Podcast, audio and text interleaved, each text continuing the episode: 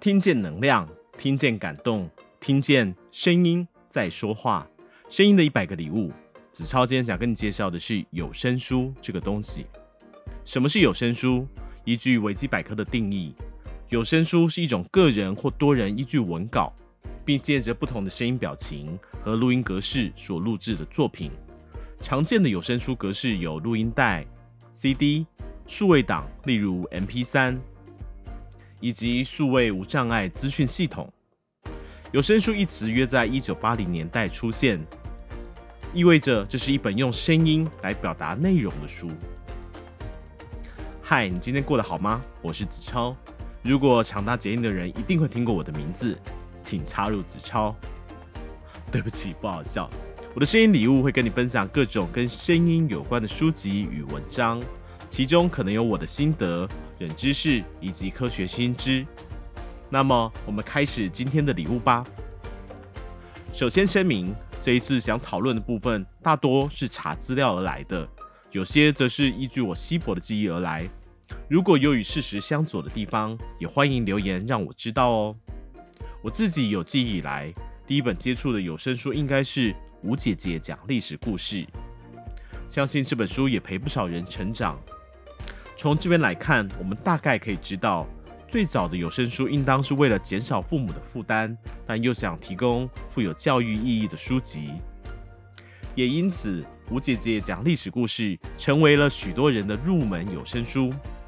这边要附带抱怨一下，也是因为为了要做这一集的 Podcast。因此特别搜寻有没有可能找到当年的吴姐姐讲历史故事，没想到 YouTube 上面只有找到一些合成语音的版本，让人觉得有点难过。讲到合成语音的部分，还牵扯到另外一个有可能的未来：这些合成语音的有声书是否能够取代真人的录音呢？其实我也不知道。随着科技的进步，这些合成的人工语音朗读的声音有了节奏。有了气口，唯一可能还比较差的部分，就是在于断句的部分。但这些东西慢慢的累积上来，真人的口述内容也许很快就会被取代。也许未来只能靠着我们人类之间彼此的温度，才能够分辨出声音的虚与实之间的差异吧。有声书的内容随着过去的历史故事，到了现在开始有了更多元的不同，其中最盛行的。应该是来自于得到这个服务的书斋式的服务，有人帮你读书，帮你画重点，让你好像可以不吃力的读完一本书。然而，这样算不算是自己读完一本书呢？我个人持保留态度，但这样的方式对于利用碎片化时间的人来说，其实是利多的。短时间之内，可以好像自己读完很多本书，但如果可以的话，找时间好好的读完一本书，这还是我自己最喜欢的方式。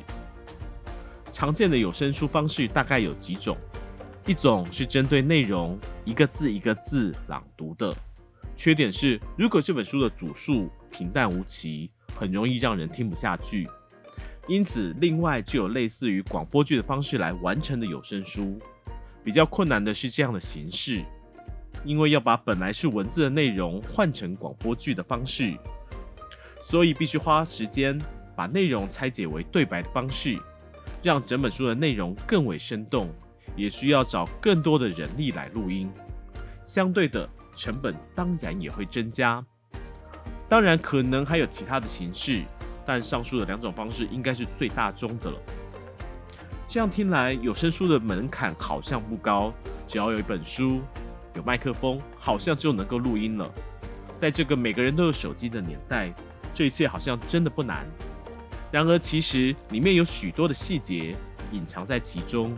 比如说，书中看起来就是最字的地方，我该不该读？咬字发音不标准的话，有声书会不会好听？等等，这些问题，也许多听、多学、多练是唯一的出路。但其实我也不知道。最近我也报名了有声书的课程，也许上课之后能够有更多的体悟，可以再来跟您分享。好啦，今天的节目到了尾声。本节目是由一群喜欢声音的朋友共同录制。如果你喜欢我们的内容，欢迎您订阅我们的 Podcast，给我们五星评分。